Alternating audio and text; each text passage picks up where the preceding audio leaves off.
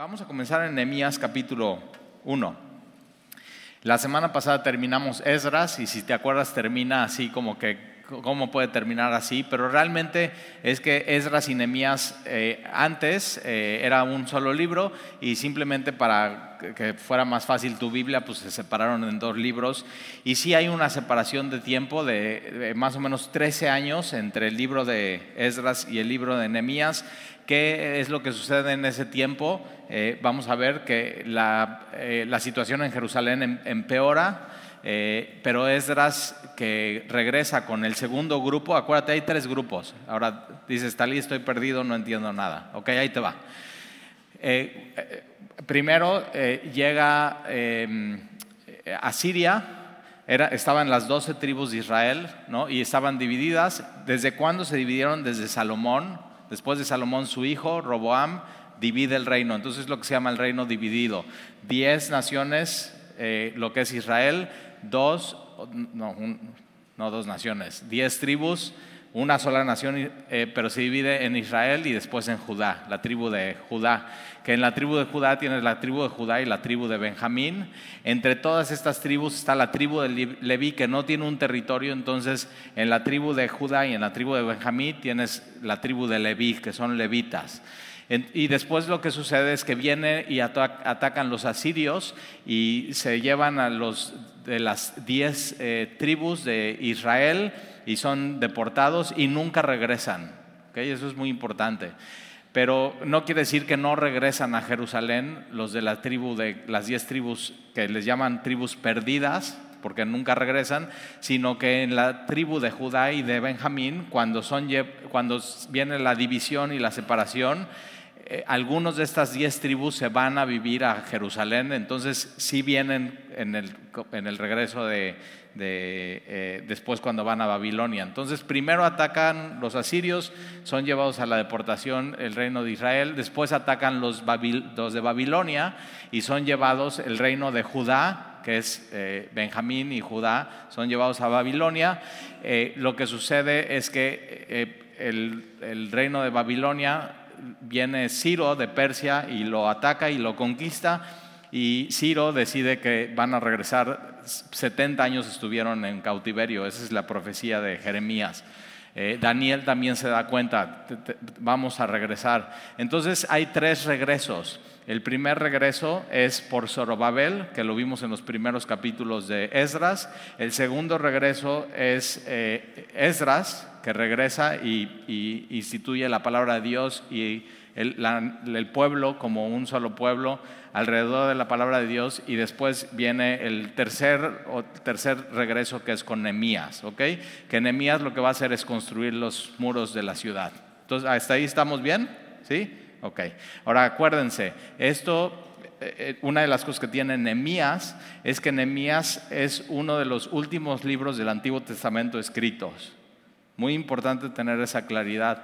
Nemías, junto con el libro de, Malaquías, que el Malaquías es el último libro del Antiguo Testamento, vienen 400 años de silencio. Entonces, conforme vayas estudiando Nemías, tienes que pensar eso.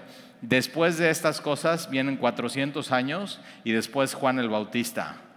O sea, ve tremendo. O sea, ahora, si te vas de Nemías atrás, mil años antes es Moisés el éxodo y la salida. Entonces, como para que tú ubiques, estamos parados en Nehemías, el regreso, las murallas, mil años antes es Moisés y la salida de, Israel y la Pascua, y de ahí, de Nehemías para adelante, 400 años aparece Juan el Bautista. Los últimos dos libros que se escriben del Antiguo Testamento, ahora no, es, están así porque después de Nehemías eh, eh, viene Esther. Ahora Esther, acuérdate, es entre el, por, ahí del capítulo 6 de Esther, de Esdras, es Esther.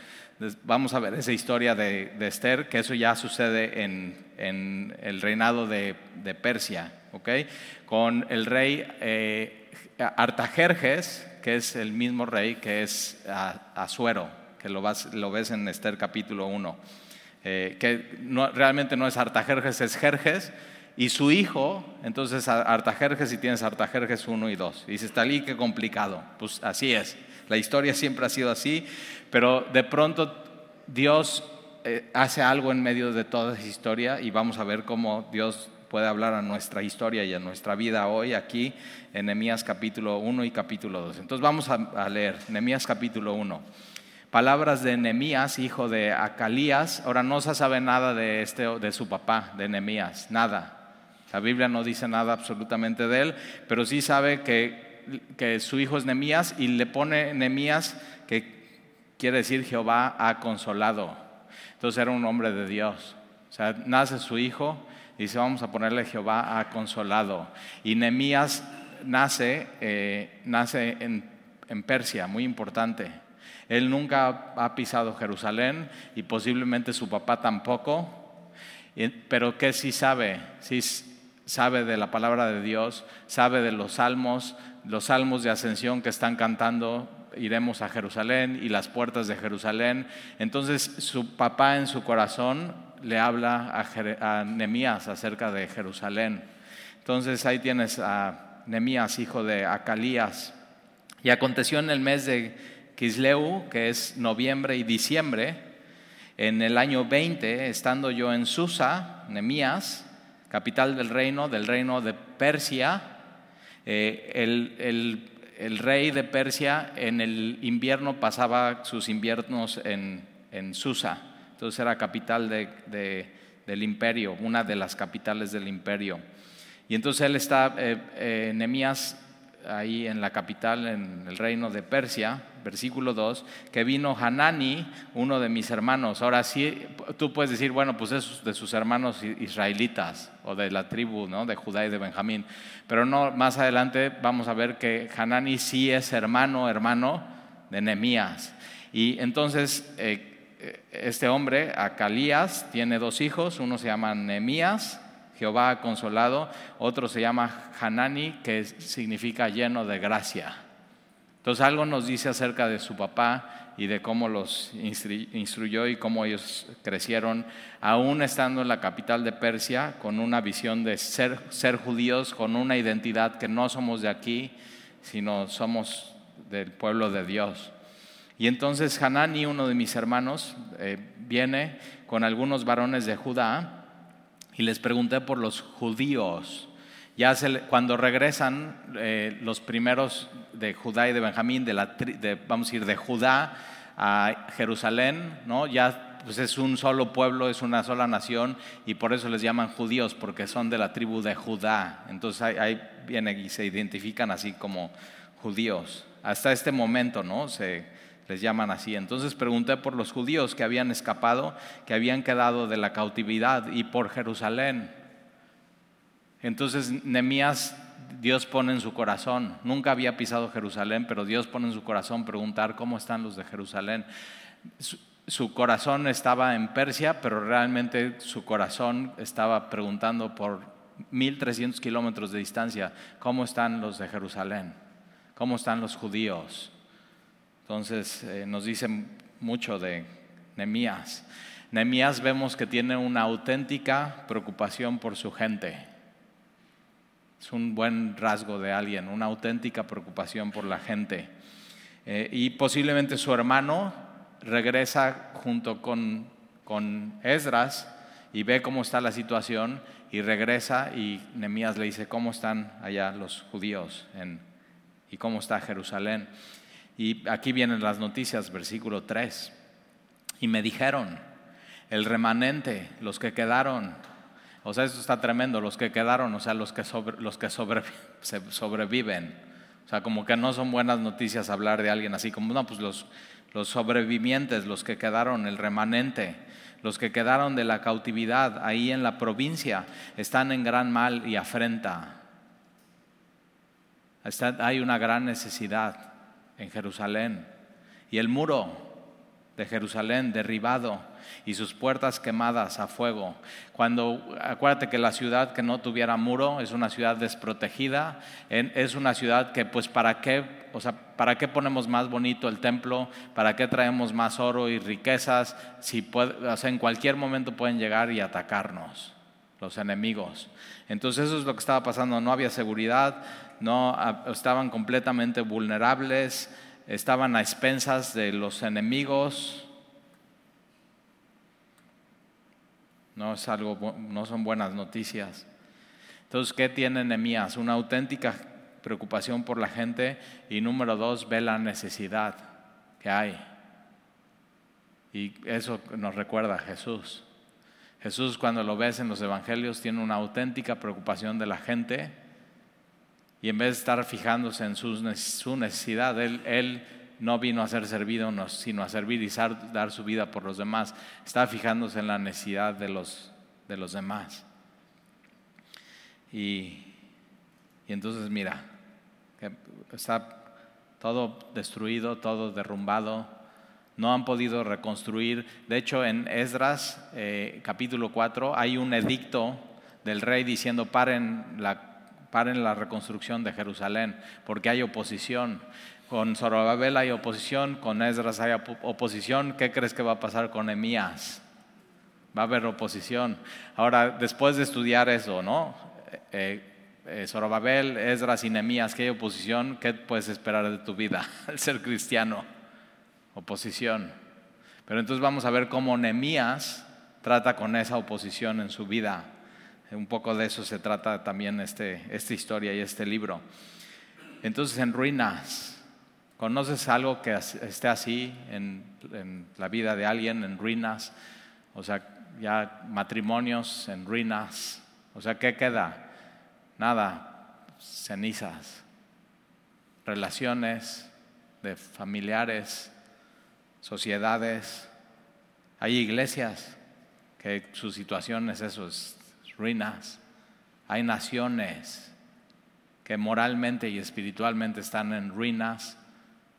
Hay naciones que viven en completa inseguridad. ¿Te suena?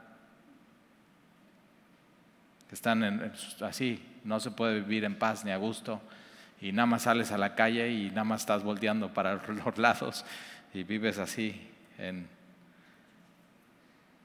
con una tremenda inseguridad, sin defensa, vulnerables, no hay, no hay nada que hacer. Eh, y así está Jerusalén. No debería de estar así. Y así está Jerusalén. Y entonces mira, versículo 4. Cuando oí estas palabras, me senté y lloré. Pero no es suficiente sentarte y llorarte cuando ves algo así, cuando ves la necesidad, cuando realmente te importa. Pero Nemías comienza sentándose y llorando, y hice duelo por algunos días y ayuné. Lloré, esto es muy bueno hacer. Cuando ves una situación en ruinas, es muy bueno hacer esto, orar. La primera acción siempre debe ser orar para el cristiano. Y oré delante del Dios de los cielos. En Esdras, ¿te acuerdas esa frase? El Dios de los cielos. En Esther vamos a ver el Dios de los cielos y en Emías es el Dios de los cielos. En medio de una sociedad en Persia completamente pagana hay un solo Dios. Es el Dios de los cielos. Y entonces, eh, versículo 5, y dije, aquí va su oración. Y aquí lo que vamos a aprender de esta oración es que la oración es para buscar hacer la voluntad de Dios. Entonces me preocupa esta situación, me preocupa la gente, veo la necesidad, ¿qué tienes que hacer orar? ¿Para qué? Para ver qué quiere hacer Dios. ¿Cuál es su voluntad? O sea, ¿qué, qué hacemos con esto, Dios? O sea, Nehemías está a, a 1300 kilómetros de distancia, la situación está pues, pareciera que no se puede hacer nada, pero él dice, ok, Dios, si, si tú quieres, o sea, ve cómo está. Si tú lo quieres dejar así, está bien. O sea, ya han pasado muchos años de estar así. De hecho, eh, esto es 100 años antes del primer regreso de Zorobabel, es 150 años de la destrucción del templo, para que más o menos te ubiques.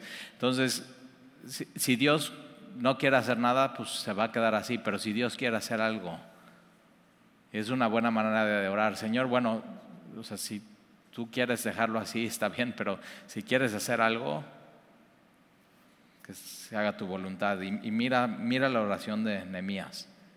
Y dije, te ruego, oh Jehová, Dios de los cielos, fuerte, grande y temible. Entonces el problema es grande, es, la situación es complicada, pero ve Dios que es Dios de los cielos, es fuerte, es grande y temible. Que guarda el pacto y la misericordia a los que le aman y guardan sus mandamientos. Esté ahora atento tu oído y abierto tus ojos para oír la oración de tu siervo.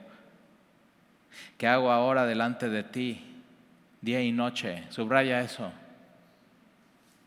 Nemías ora por cuatro meses antes de hacer cualquier cosa, día y noche. Entonces, hago delante de ti día y noche por los hijos de Israel, tus siervos, y confieso los pecados de los hijos de Israel que hemos cometido contra ti. y entonces un, un, líder como Nehemías y como Esdras, ya lo vimos, se identifica con su gente. No es, o sea, ve estos cuates cómo han pecado, qué malos son, y se han olvidado de ti. Y no, no, lo que hemos hecho y hemos cometido contra ti, sí, yo y la casa de mi padre hemos pecado. En extremo nos hemos corrompido contra ti y no hemos guardado los mandamientos, estatutos y preceptos que diste a Moisés tu siervo. Acuérdate ahora de la palabra que diste a Moisés, fíjate, hace mil años. Acuérdate, Señor. Y cómo el pueblo de Dios sí tan duros de servir y tan necios y tan pecadores, pero mira, conservaron la palabra de Dios y la pasaban de generación en generación. Y mil años están recordando. Y, la palabra que, que tú dices a Moisés, tu siervo, diciendo, si vosotros pecareis, yo os dispersaré por los pueblos, pero, ahí está versículo 9, pero, siempre los peros en la Biblia, tienes que poner atención, pero si os volvéis a mí, esta palabra, si os volvéis a mí, es lo mismo que vimos el domingo en Tesalonicenses capítulo 1, primera Tesalonicenses 1, que es si se convierten de los ídolos a Dios. Esa palabra convertir es eso, si se vuelven a mí, si, se, si vienen a mí. Entonces, pero si os volvéis a mí, si vienen a mí, si se convierten a mí, y guardareis mis mandamientos y los pusieres por obra, aunque vuestra dispersión fuera hasta el extremo de los cielos, hasta Persia. De ahí os recogeré y os traeré al lugar que escogí para hacer habitar ahí mi nombre. Ellos pues son tus siervos y tu pueblo, los cuales redimiste con tu gran poder y con tu mano poderosa. Ve la palabra que se repite, tú Tú, tú, tú, tú, tú, tú, tú, tú, tú, tú. Es una buena manera de orar por alguien. Señor, es tu siervo. No es mi, siervo. Es tu siervo. Es tu pueblo. Es tu gran poder, es tu mano poderosa. Versículo 11. Te ruego, Jehová, esté ahora tú, atento tu oído. ¿Te das cuenta? Tu vida no se debe tratar de ti, ti, ti, ti, ti, sino de tú, su, su, su. Eso es. Ahí empieza a cambiar tu vida. Te ruego, Jehová, esté ahora atento tu oído a tu oración de tu siervo y a la oración de tus siervos, quienes desean referenciar tu nombre. Concede ahora buen éxito a tu siervo. Ahora, ¿qué es buen éxito para ti? Eres un hombre muy exitoso. Eres una mujer muy exitosa. Bueno, vamos a ver que Nehemías era copero del rey. Estaba en una posición que podrías decir es súper exitoso. O sea, el copero del rey no solamente probaba el vino del rey, y has visto esas películas, ¿no? Antes de que el rey tome el vino, tiene su copero y toma el vino y si no se muere ya se lo da al rey. Pero no, no nada más era eso, sino te se, ponía, estaba poniendo su vida por el rey, entonces se vuelve de mucha confianza del rey y se vuelve su consejero. Entonces vemos eso en la Biblia, que de pronto Dios pone a José con el, con, en Egipto, con Faraón y después pone Dios a Esther, igual, con Azuero. Y pone Dios a Nemías, con el rey de Persia. ¿Qué es, qué es ser exitoso? Y una vida cómoda y todo, pero aquí el buen éxito es dejar esa vida de éxito e ir a Jerusalén a donde está todo en ruinas y derrumbado y mal. Entonces, para Nehemías el éxito es hacer la voluntad de Dios.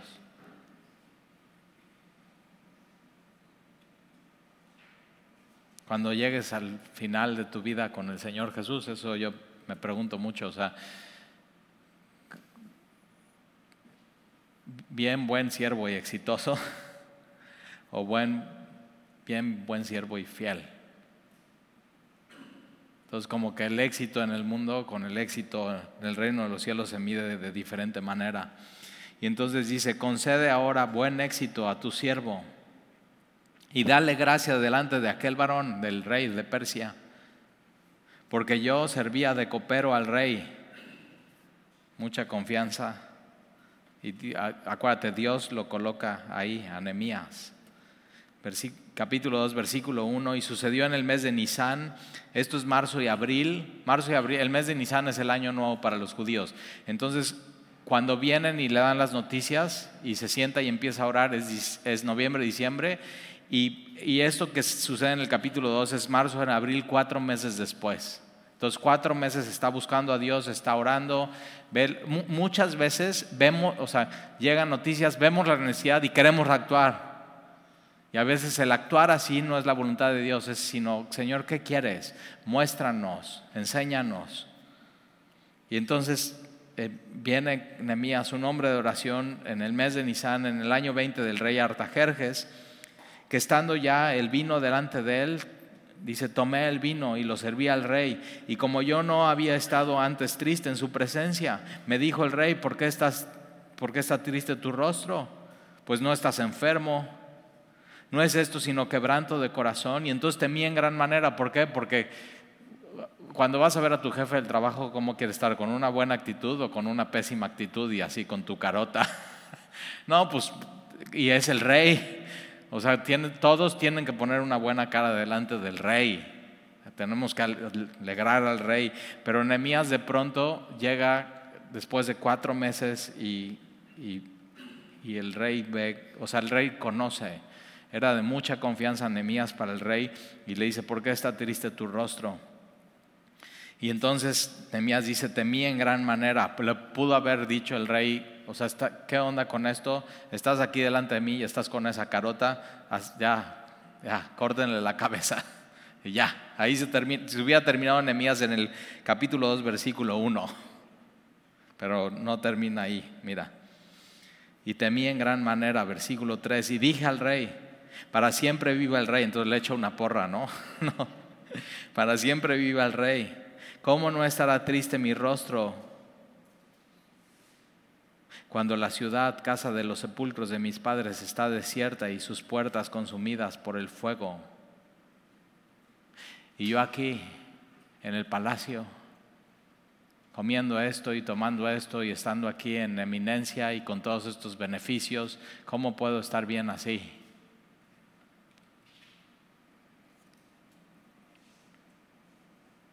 Solo Dios puede hacer esto en el corazón de un hombre. ¿eh?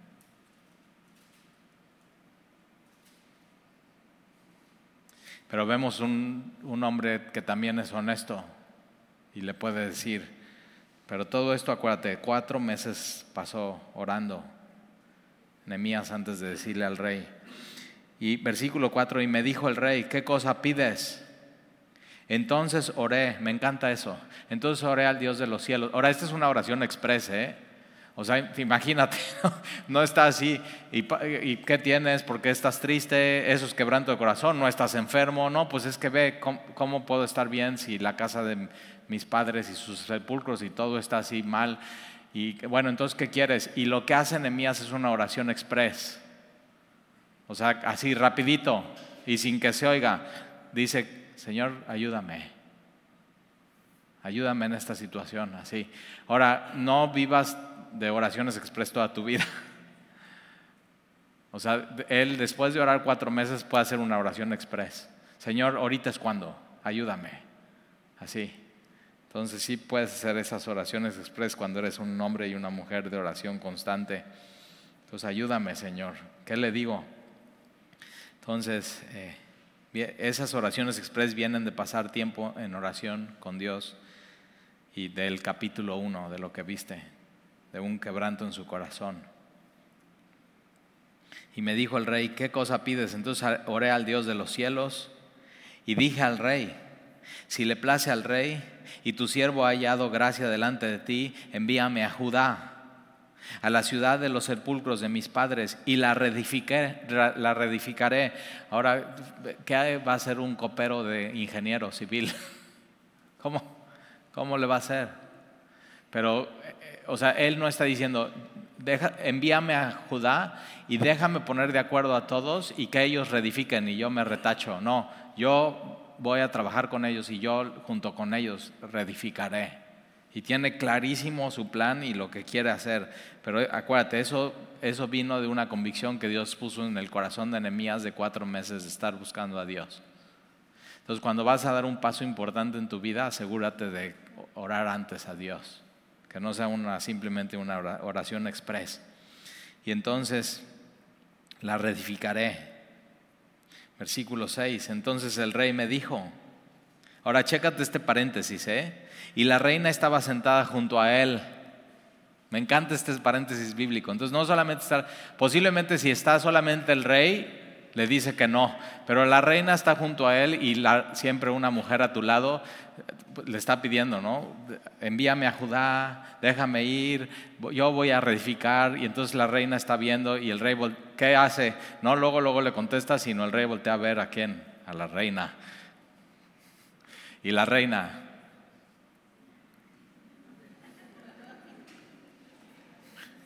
Manda el rey, ¿eh?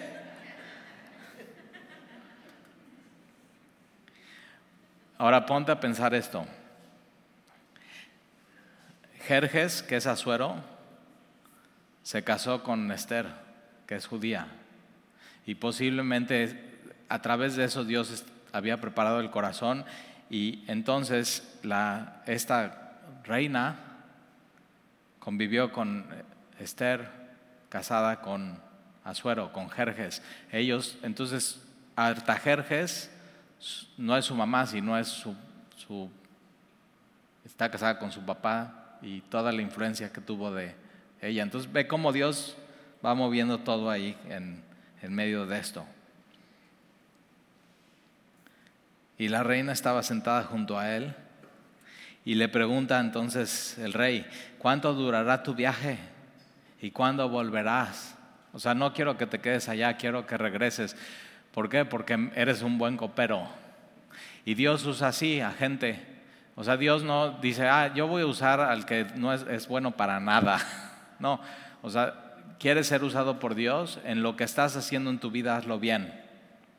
Y Dios entonces te va a usar en las cosas de su reino. O sea, un buen jardinero que esté haciendo bien el jardín, Dios lo va a usar para el reino de los cielos. Un buen empresario que sea buen empresario, que lo esté haciendo bien para la gloria de Dios, Dios lo va a usar para la gloria de Dios. Pero hay veces que dicen, no, pues ya hice todo, ya traté de ser empresario y quebré, traté de ser jardinero y peor, fui alberquero, no, me fue re mal. Entonces a ver si ministro. y digo, bueno, a ver cómo te va. ¿Y qué es lo que tiene Nehemías? ¿Qué es lo que le pregunta al rey? ¿Cuál es tu plan? O sea, el, cristiano planea y tiene estrategia y, decide. O sea, no, no simplemente, pues ahí donde me lleve el Espíritu Santo, sino en ese tiempo de orar y de buscar a Dios, ¿cuál es el plan? Y Nehemías tiene un plan. Eh, entonces, ¿cuándo volverás? y agradó al rey enviarle después de que yo le señalé el tiempo, ahí está, en tanto tiempo. Y, además dije al rey, o sea, pues, si ya estamos hablando, pues voy a pedir de todo, o sea, voy con todo. si ya, ya encontré gracia delante de él, así, sin que me pregunte, ¿y qué más necesitas? Le voy a decir. Entonces es honesto y es valiente. Dos rasgos característicos de Nehemías, un hombre de Dios en la Biblia, un hombre de oración, un hombre que busca a Dios, un hombre que tiene un plan, es un hombre que es estratega, es un hombre que lo que está haciendo, ser copero, lo hace bien y tiene un plan y es valiente. Va, va a pedir, sabe qué necesita entonces te das cuenta, eh, hoy hay así seminarios ¿no? de liderazgo, cómo ser un gran empresario, un gran estratega. y digo, pues ya, no inventaron nada, aquí está en Nehemías capítulo 1 y 2. Cómo puedes hacer las cosas bien en tu vida como líder y no te cobramos nada, mira.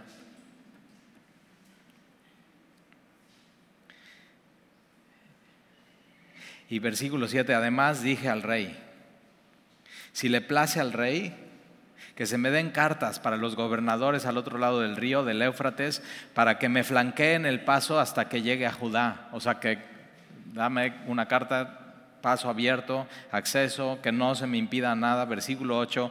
Y, no nada más esa carta, sino versículo 8, y carta para Saf, guarda del bosque del rey, para que me dé madera. ¿Qué, qué van a necesitar para reedificar madera? Entonces ya le, le pide eso, que para que me den madera para enmaderar las puertas del palacio de la casa y para el muro de la ciudad. Y, o sea, este cuate lo que va a hacer lo quiere hacer, quiere reedificar y lo quiere hacer bien. Y la casa en que yo estaré, que más adelante la casa que se construye en Nemías, que, no es un palacio, es una casa donde él iba a estar trabajando, iba a estar planeando y iba a estar juntando con la gente de la obra. Más adelante Herodes la reconstruye y hace la fortaleza eh, eh, de eh, Antonina, que es donde Jesús es llevado y es golpeado por los soldados 400 años después. Jesús ahí es donde le ponen la, cruz, el madero transversal y sale de ahí de esas escalinatas, se cae, no puede caminar más y tiene, va cruzando Sirene y carga la cruz hasta el Calvario, fuera de la ciudad y de los muros. Entonces, para que veas cómo todo se, se une ahí. Y versículo 8 eh, y dice, y me lo concedió el rey. Entonces, ¿me puedes dar una carta libre acceso? Sí. ¿Me puedes dar una carta para que me den madera para las puertas y para las casas y para los umbrales? Sí. Ahora, ¿por qué se lo concedió el rey? Mira, no nada más por los ojitos lindos de la reina, sino según la benéfica mano de mi Dios sobre mí. Es un buen lugar donde estar, ¿eh? Para un hombre que quiere ser líder o que quiere hacer un negocio o quiere hacer un plan en su vida, un buen lugar donde estar mientras está haciendo todo eso es abajo de la mano de Dios le puedes pedir eso a Dios, Señor. En, esos cuatro meses, Nehemías está diciendo, Señor, si tú quieres, tú puedes usarme, puedes poner tu mano sobre mí, porque yo soy un vil copero, no soy un ingeniero civil, no sé de madera, no sé de carpintería, no sé de construcción, no sé de liderazgo, pero si tú pones tu mano sobre mí, yo voy. Entonces, la benéfica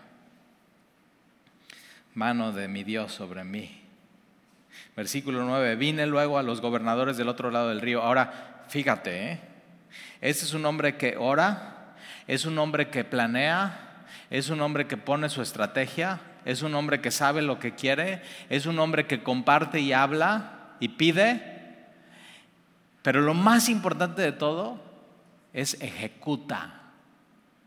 Mucha gente tiene grandes ideas y grandes planes y, y nunca ejecuta, nunca las hace.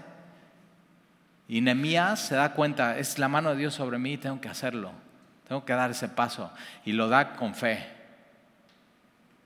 Entonces ahí está, ¿eh? no te quedes en ser un hombre, una mujer de oración, hacer planes y tener grandes ideas, sino ya cuando veas que la mano de Dios está sobre ti, ejecuta, hazlo. Y si funciona, tienes éxito, Nemías reedificó los muros de la ciudad en 56 días. 56, tiempo increíble, 56 días. No lo hicieron en años. Él lo pudo hacer en 56 días. Ahora, chécate, ¿eh? cuatro meses de oración, le suma 56 días. Nemías pasó 70% del tiempo orando, 30% trabajando. Nuestra vida tiene que ser así, es estar el mayor tiempo, mayor tiempo posible orando, buscando a Dios. ¿Cuál es tu voluntad? Y cuando ves que su mano está sobre ti, ejecuta. No es por obras, es por fe. Entonces primero buscas a Dios, ¿qué es lo que Él quiere? Estás en la oración es para buscar su voluntad y ya después cuando estás seguro pone su mano sobre ti, ejecuta. Eso. Así hicimos para plantar semilla aquí en Veracruz. No estuvimos cuatro meses orando, estuvimos nueve meses orando. Teníamos un poco, éramos más miedosos que Nehemías. Y era así, y, así leímos todos los libros que había sobre plantar iglesias, cómo, cómo se veía, dónde empezabas, cómo se comía. Leímos el libro de Hechos para ver cómo, así. Y de pronto dijimos, ok, ya, la no nada más yo, sino todo un grupo de hombres y mujeres en Semilla Cuerna y mi pastor y otras semillas estaban orando. Y entonces cuando vimos, ya es tiempo, va. Nos mandaron sin madera.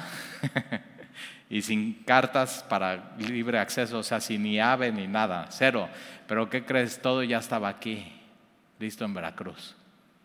Y vimos, la mano benéfica de Dios está sobre nosotros. Y así, increíble. Todo fue Dios. Y si tú dices, ¿cómo Dios puede usar un copero en eso? Sí, es increíble, es humano y Él lo hace. Y entonces mira, eh, versículo 9, vino luego a los gobernadores del otro lado del río y les di las cartas del rey. Y el rey envió conmigo capitanes del ejército y gente de a caballo. Entonces, ¿te acuerdas Esdras?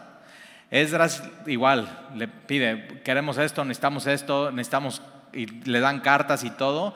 Y al final ora y dice, tenemos que, tres días de oración porque tenemos que pedirle a Dios que nos cuide, porque no, ¿cómo? Qué pena, qué vergüenza, pedirle al rey que nos ponga gente de a caballo que nos cuide. Entonces Esdras decide ir y que la mano de Dios esté, pero Nemías posiblemente la situación política y social y las, todas las cosas que estaban pasando son diferentes y Nemías sí dice, ¿y podrías poner gente de a caballo que nos lleve?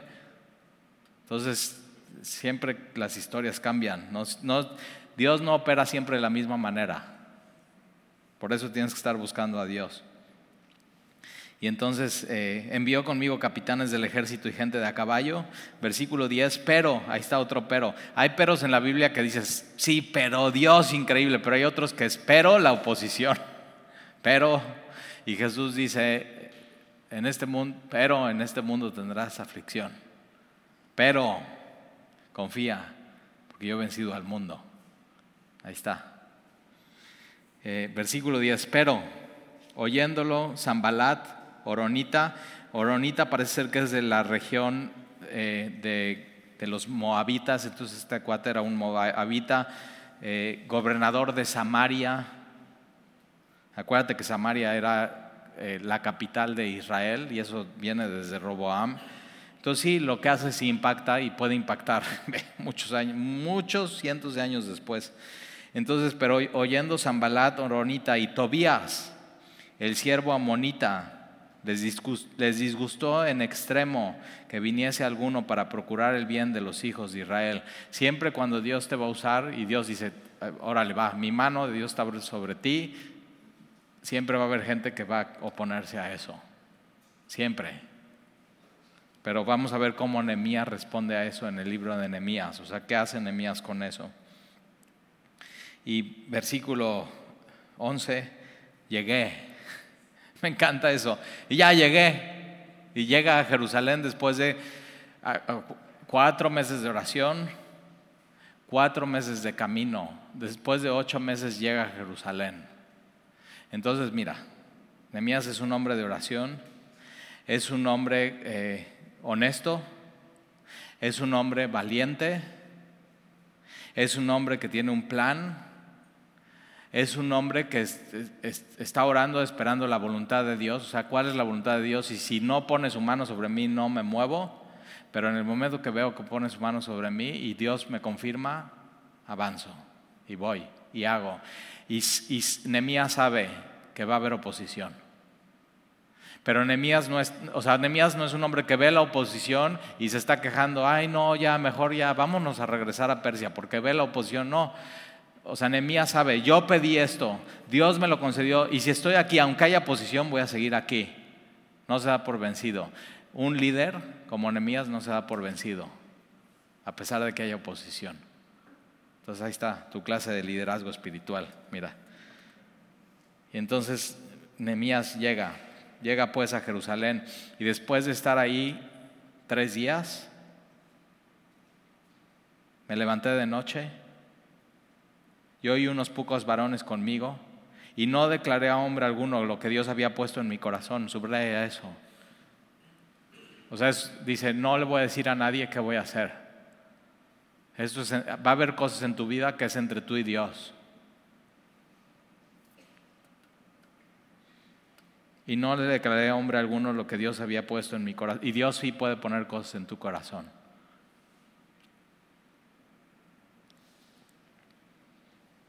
Que hiciese en Jerusalén. Ni había cabalgadura conmigo, excepto la única que yo cabalgaba. Entonces agarra su caballo.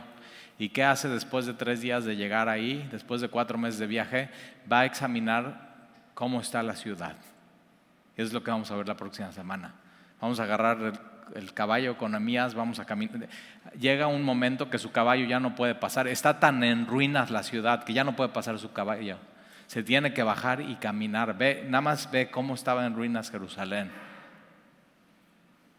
Y vamos a ver cómo un hombre que tiene todas estas características junta a hombres, crea unidad y pone a reparar a cada uno en, en frente de su casa los muros y así, codo a codo, codo a codo, codo a codo.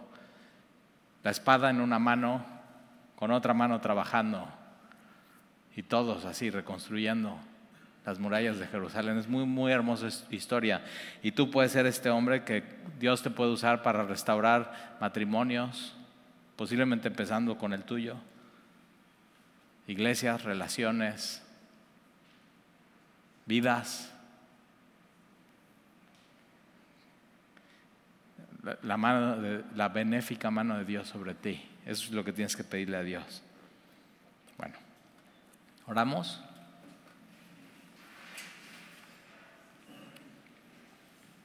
Señor, gracias porque tú en Nehemías 1 y 2 nos hablas y nos dejas claro qué estás buscando en hombres y mujeres.